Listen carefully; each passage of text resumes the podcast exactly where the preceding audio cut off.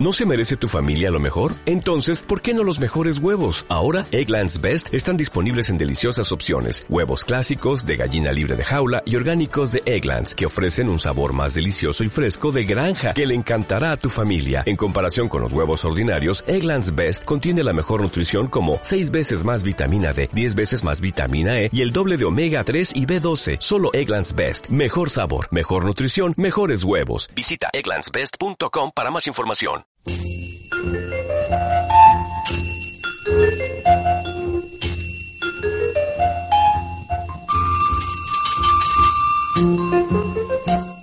Pensando en voz alta.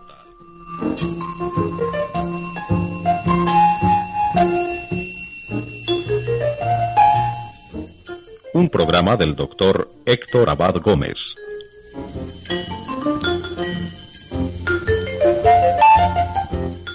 se comentarán los sucesos de Medellín, Colombia y el mundo, teniendo en cuenta su incidencia en la salud, la educación, los conocimientos y el bienestar de los seres humanos. Esperamos la colaboración de nuestros oyentes con preguntas, comentarios y críticas a este programa.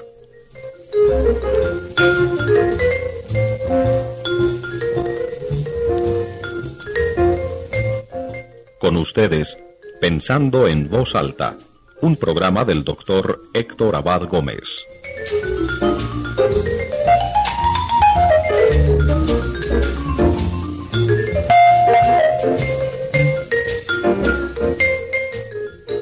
Salud mis queridas amigas y mis queridos amigos. Hoy tenemos la, como siempre, excelente cooperación técnica de nuestro amigo Sigifredo Vera López. Eh, también quisiera saludar al eh, nuevo monitor de esta emisora, eh, Jorge Iván Valencia, con quien sostuve a la entrada a esta grabación una muy estimulante conversación.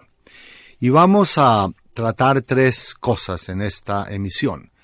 Primero, mm, la publicación recibida del eh, Comité de Defensa de Derechos Humanos de Bogotá con el boletín de prensa de junio. Segundo, vamos a comentar eh, las declaraciones del gobernador de Tolima, médico Guillermo Alfonso Jaramillo, quien dijo la verdad y parece que esto le costó el puesto. Y tercero, leeré dos o tres columnas del periódico El Mundo eh, de esta semana que considero excelentes. Vamos a ver pues si podemos cubrir estos tres temas.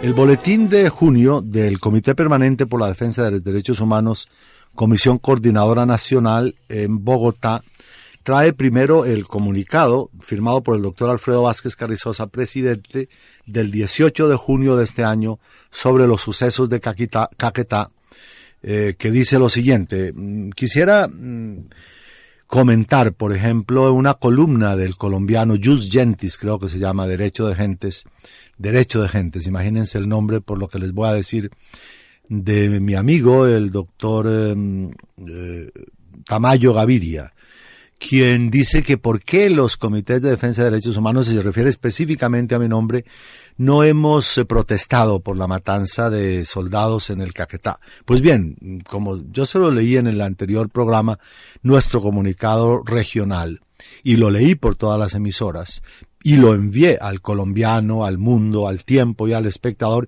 y ninguno de estos periódicos eh, publicó nuestro comunicado el comunicado del Comité Regional de Defensa de Derechos Humanos, que como muchos de ustedes saben yo presido. Y después, eh, un columnista de ese mismo periódico, el colombiano, pues eh, critica al Comité de Defensa de Derechos Humanos de Antioquia por no protestar, cuando ellos no publican la protesta. De manera que es una forma pues absolutamente, pues yo no, no sabría ni siquiera cómo calificarla de, de hacer oposición a nuestro comité. Y le envié una carta a este doctor Tamayo Gaviria, que tampoco la ha publicado, haciéndole esta referencia, enviándole copia de nuestro comunicado, y hasta ahora no la he visto publicada en el colombiano, a pesar de que hace ocho días que la envié. Estas son pues las cosas de las comunicaciones en nuestro país. Espero que publicará mi carta el periódico El Colombiano y el doctor eh, Tamayo Gaviria.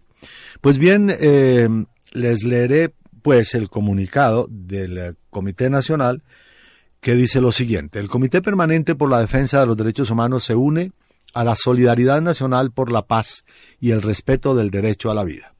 Consecuente con este propósito, expresa el más enérgico repudio de sus miembros por el atentado efectuado el 16 de los Corrientes en las cercanías de San Vicente del Caguán, departamento de Caquetá, del cual resultaron 26 militares y un civil muertos y 42 heridos. Tan execrable atentado exige una pronta investigación a fin de identificar a los responsables para que sean juzgados y sancionados conforme a las leyes. Queremos asimismo hacer un angustiado llamamiento al gobierno nacional para que, lo antes posible, determine los medios de verificación de la tregua y el cese de fuego con las Fuerzas Armadas Revolucionarias de Colombia, FARC, y otros grupos armados que quisieran acogerse al cese de fuego. De igual manera, es de urgencia nacional la investigación de los grupos paramilitares que operan en diversas ciudades del país, así como el sometimiento al Congreso Nacional de las reformas agraria y urbana integrales para desactivar algunas de las causas sociales de la violencia. El anhelo vivísimo del pueblo colombiano es la paz en la democracia y el respeto de los derechos humanos para todos, comenzando por el derecho a la vida. Alfredo Vázquez Carrizosa, presidente, Bogotá, 18 de junio de 1987.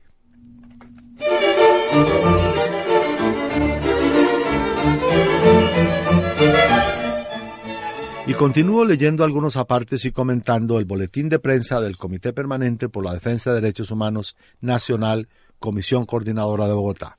Hablan del rotundo éxito del quinto foro por el derecho a la vida y la democracia, Después hablan de la ejemplar protesta de los eh, eh, habitantes de Barranca Bermeja por los crímenes que se siguen cometiendo allí.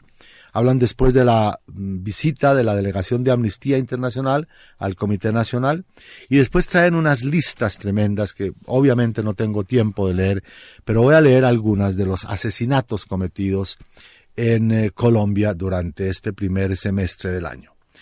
Por ejemplo, dicen Hilda y Gerardo Molina, activistas de la Unión Patriótica, ejecutados a bala por elementos de una banda paramilitar el 27 de febrero en el municipio de Garzón, departamento de Huila. Obdulio Palacios, presidente del Sindicato de Jornaleros de Urabá, acribillado por varios individuos que le descargaron ráfagas de ametralladora el 28 de febrero, cuando en una calle cercana a la cárcel de Chicorogodó, departamento de Antioquia, realizaba trabajos de reparación de la vía en compañía de otros detenidos. El señor Palacios se hallaba preso en la cárcel municipal acusado de porte ilegal de armas. Alberto Omar Cataño, concejal liberal del municipio de Supía, departamento de Caldas, ultimado de cinco disparos hechos por dos sicarios cuando el edil transitaba el 28 de febrero por el centro de la citada población. Reinaldo Rodríguez, Germán Quesada, Jaime Saldarriaga Díaz y José Alfredo Hernández, asesinados por integrantes de la Mano Negra en la ciudad de Bucaramanga la noche del primero de marzo. Sus cadáveres fueron abandonados en el puente Tona ubicados en la carretera que de Bucaramanga conduce a la población de Girón.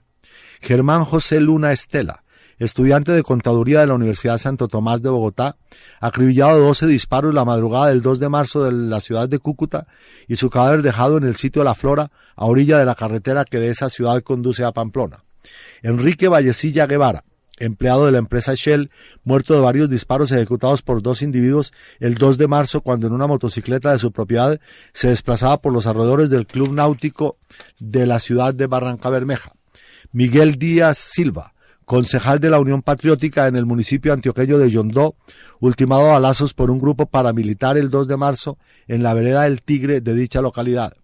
Leonel Forero, secretario de la Unión Patriótica en la Intendencia del Arauca, asesinado la noche del 2 de marzo en la ciudad de Arauca por dos elementos de una banda paramilitar. El dirigente político había recibido amenazas de muerte en varias ocasiones. Y así sucesivamente, pues hay una serie de nombres, inclusive de retratos, Gabriel Alfredo Briceño, eh, Narciso Mateus Porras, eh, Tomás Herrera Cantillo, estudiante muerto, eh, que, pues es aterrador, la lista inmensa de asesinatos durante este primer semestre del año en eh, Colombia, Gustavo Alberto Vallejo Agudelo, José Darío Rodríguez, Jesús A. Vergara, eh, Elizabeth María Hurtado, dirigente, voy a leerlos de esta señorita, dirigentes de la Unión Patriótica del Cauca, Elizabeth María Hurtado y Fernando Valencia, dirigentes de la Unión Patriótica del Cauca, asesinados después de haber sido secuestrados por un grupo paramilitar el 11 de abril. Sus cadáveres fueron hallados el 16 del mismo mes en el río Paracé, atados de pies y manos con señales de torturas y varios impactos de bala en diferentes partes del cuerpo. José Vicente Camacho, asesinado.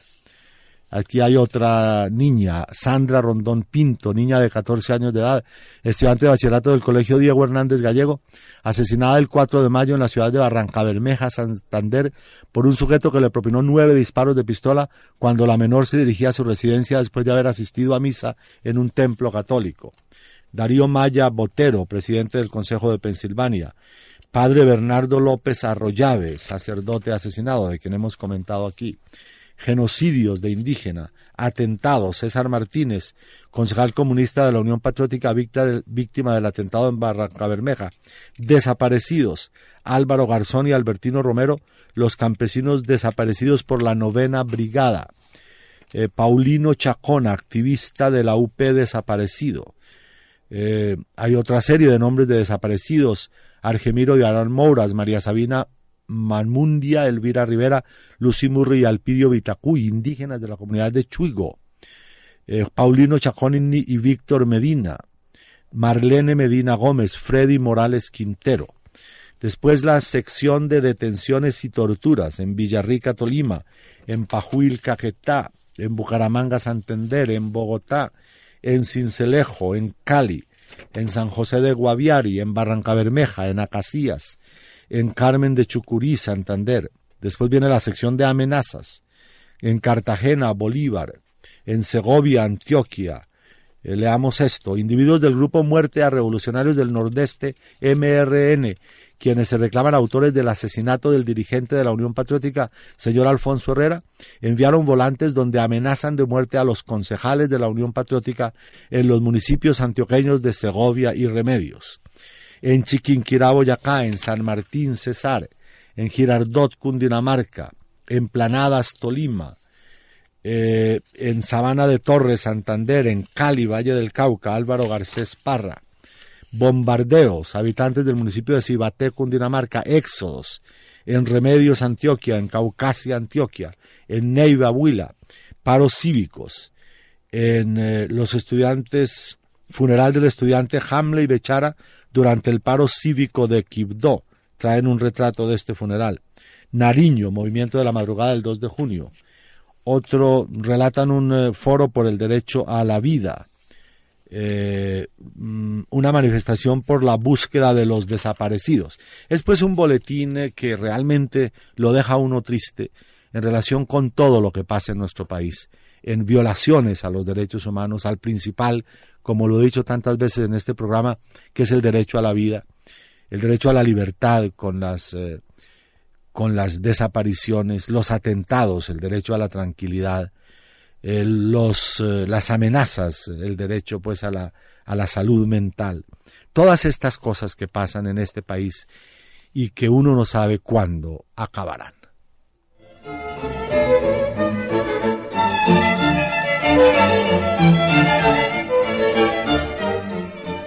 Pues bien, eh, vamos a comentar y a leer primero las declaraciones del médico Guillermo Alfonso Jaramillo, gobernador del Tolima, que yo hasta hace poco esperaba que, que lo confirmaran, porque había dicho la verdad y esperaba que el presidente Barco no le iría a hacer caso al, al, al, ministro de Gobierno y lo iría a dejar ahí. Les voy a leer lo que él dijo para que ustedes, eh, que salió en el espectador del, del eh, jueves pasado para que ustedes pues sepan exactamente por qué tuvo que renunciar a la gobernación del Tolima, que yo pienso es simplemente porque dijo la verdad.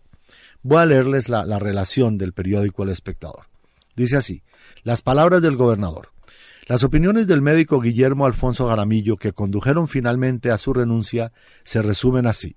Se abren comillas. No soy partidario de las juntas cívicas de seguridad propuestas por el comandante de la Sexta Brigada, general José Gregorio Torres. Existe un nuevo grupo terrorista denominado Rojo Ata que un día coloca una bomba en Chaparral al diputado comunista Raúl Rojas y luego lo hace con un antiguo comunista en Planadas, don Demetrio Aldana. Quiero dejar en claro que he tenido divergencias con el señor general, comandante de la Sexta Brigada, en el sentido de calificar a las FARC y a la Unión Patriótica porque para el gobierno la UP son una cosa y la FARC otra totalmente diferente. Nosotros no podemos dar el visto bueno a los atentados, contra los dirigentes comunistas, porque dejaríamos de ser demócratas, y entonces tendríamos que decir aquí que los comunistas no pueden vivir en este país, y volver nuevamente a las épocas de antaño cuando los comunistas eran ejecutados. Para mí, la seguridad no es solamente la seguridad con el propósito de utilizar el ejército y la policía y tratar de controlar unos grupos subversivos.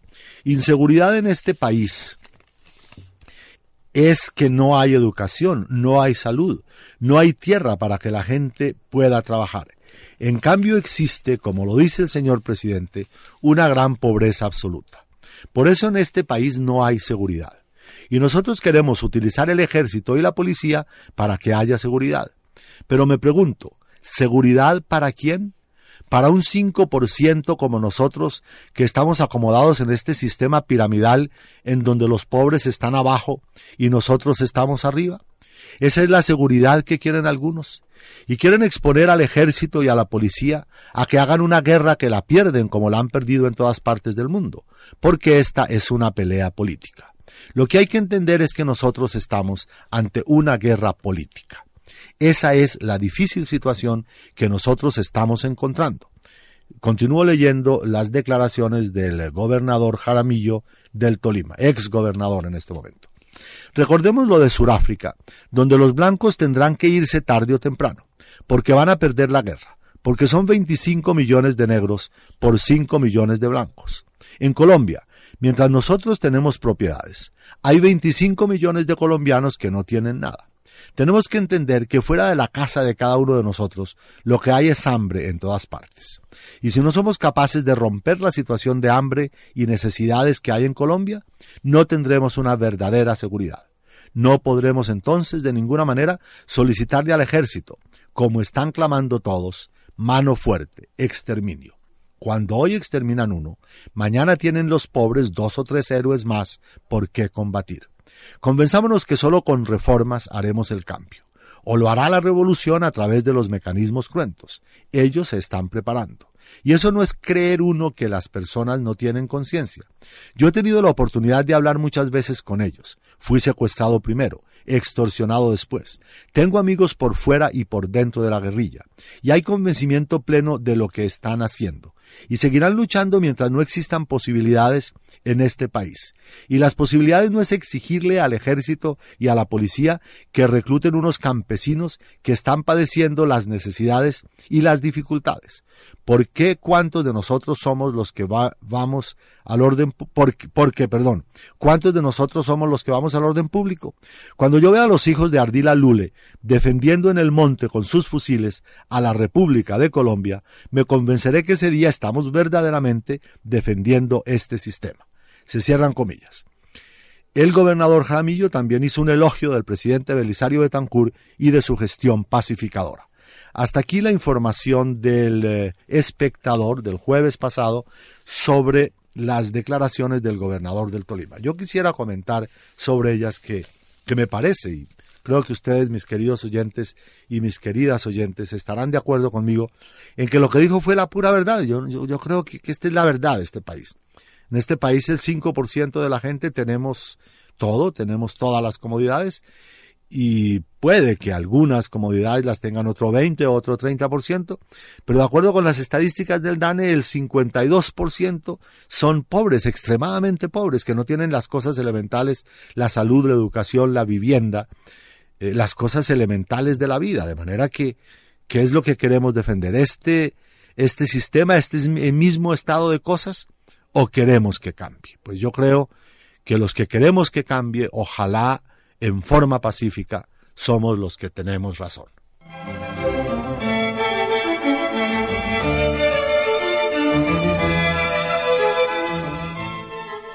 Y voy a leerles dos eh, columnas del mundo, como les decía al principio, del viernes 3 de julio de este año. Una de Alberto Aguirre sobre política internacional, que yo creo que es excelente, como casi todas las de él.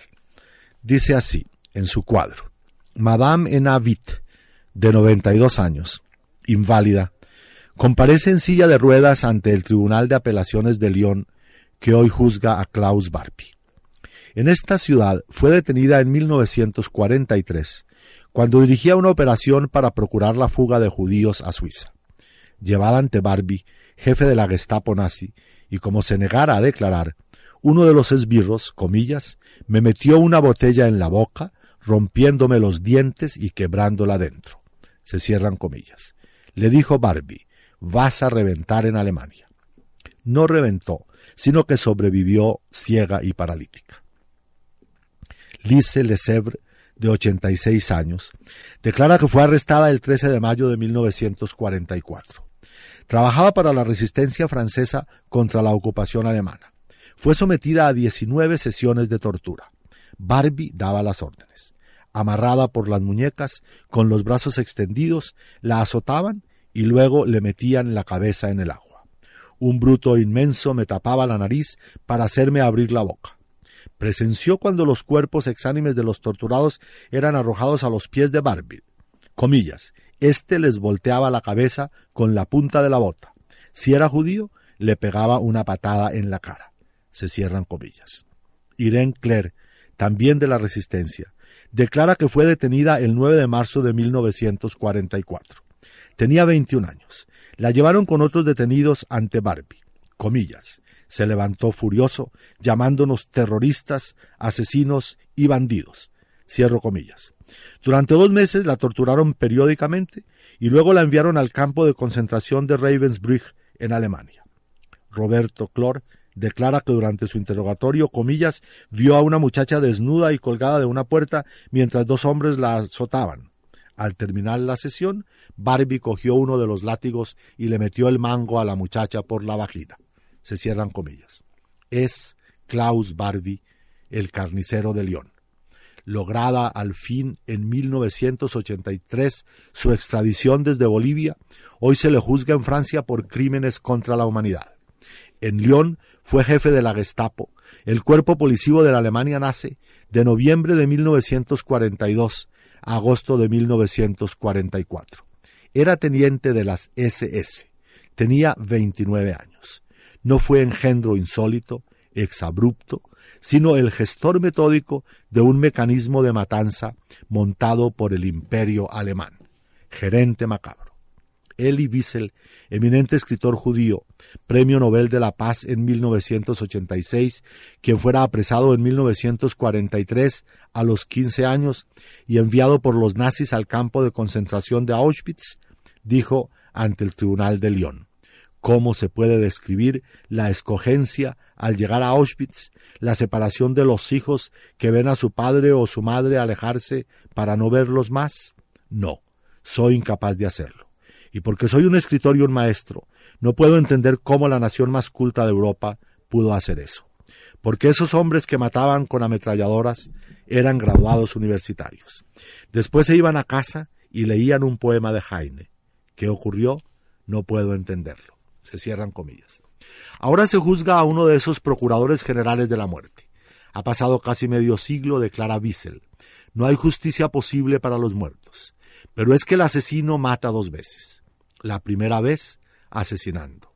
La segunda tratando de borrar las huellas del crimen. Es nuestro deber evitar esta segunda muerte. Porque terminada la guerra se buscó borrar las huellas de esos crímenes en Barbie. Lo protegió el propio gobierno de los Estados Unidos de América. Entre 1947 y 1951, Barbie estuvo adscrito a los servicios de inteligencia norteamericanos en Alemania dedicados a la lucha anticomunista. Cuando lo descubrieron los franceses en 1952 y, y pidieron su entrega, el gobierno de Estados Unidos lo escondió, le dio una identificación falsa y le procuró refugio en Bolivia. Se llamó entonces Klaus Allman, pero no olvidó su destino. Allí sirvió a los gorilas, bolivianos como coronel de los servicios de inteligencia en la lucha anticomunista. Nazi fervoroso. Entre otros de sus crímenes, el 6 de abril de 1944, Barbie ordenó la captura de 41 niños judíos del orfanato de Issue, próximo a Lyon, y los deportó a Alemania. Todos ellos desaparecieron en la noche y en la niebla. Hay que decir con Wiesel, por eso estoy aquí, para que el asesino no mate una segunda vez.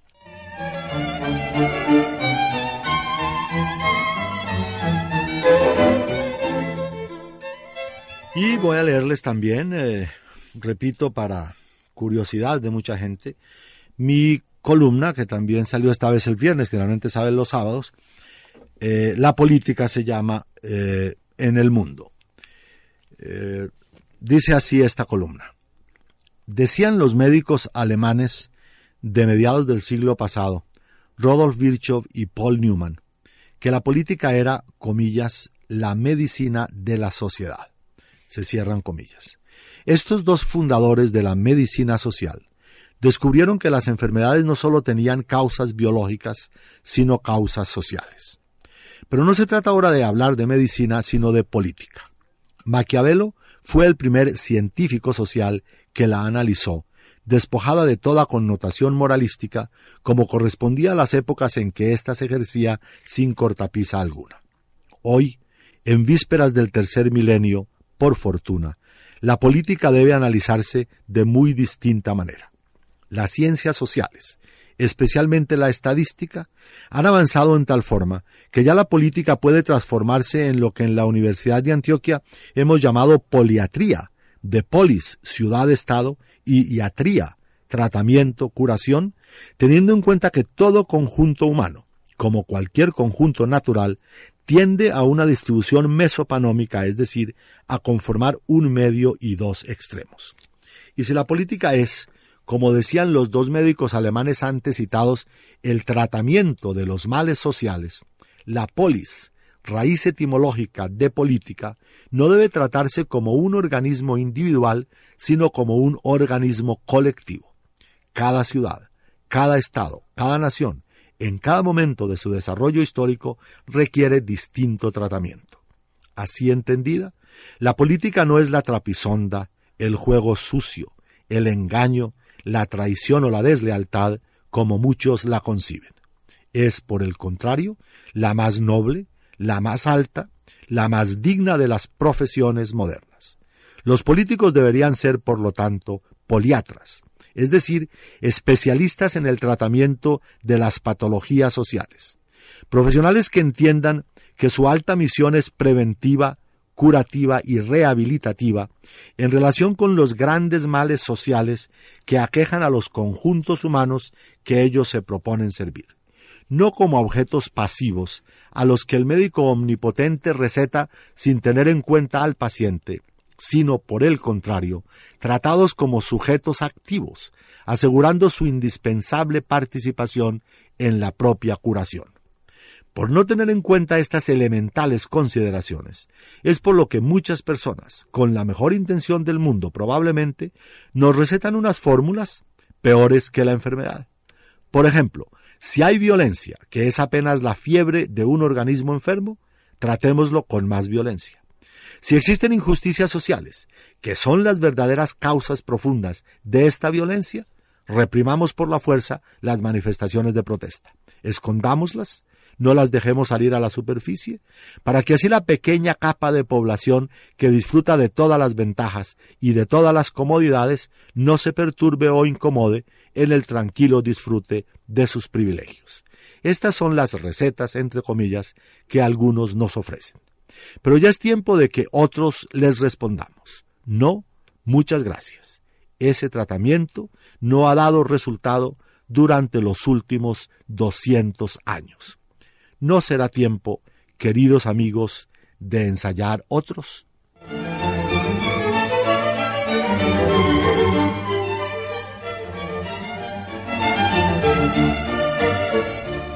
Bueno, he leído dos columnas del Mundo, la primera de Alberto Aguirre y la segunda mía del viernes 2 de julio. Eh, y me hubiera gustado, si tuviera tiempo, leer otra del padre Mario Mejía Llano, sacerdote jesuita en Jundia Pedagógica, con la cual estoy muy de acuerdo, pero desgraciadamente nuestro amigo el tiempo, nuestro gran amigo el tiempo, eh, pues se nos ha agotado. Eh, le agradezco mucho a mi amigo Sigifredo Vera López su excelente, como siempre, cooperación en la grabación de este programa, a la emisora que me da esta oportunidad de conversar con ustedes y sobre todo a todos ustedes, mis queridas amigas y mis queridos amigos, que me oyen algunas veces los eh, domingos por la mañana y otras los lunes por la noche en esta emisora que espero que siga siendo libre y que podamos pensar en voz alta los profesores de esta Universidad de Antioquia.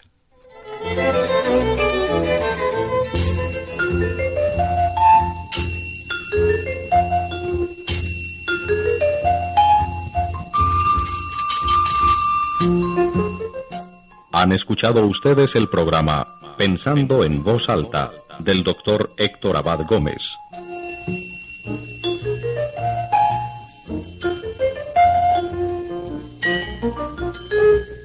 Esperamos la colaboración de nuestros oyentes con preguntas, comentarios y críticas a este programa.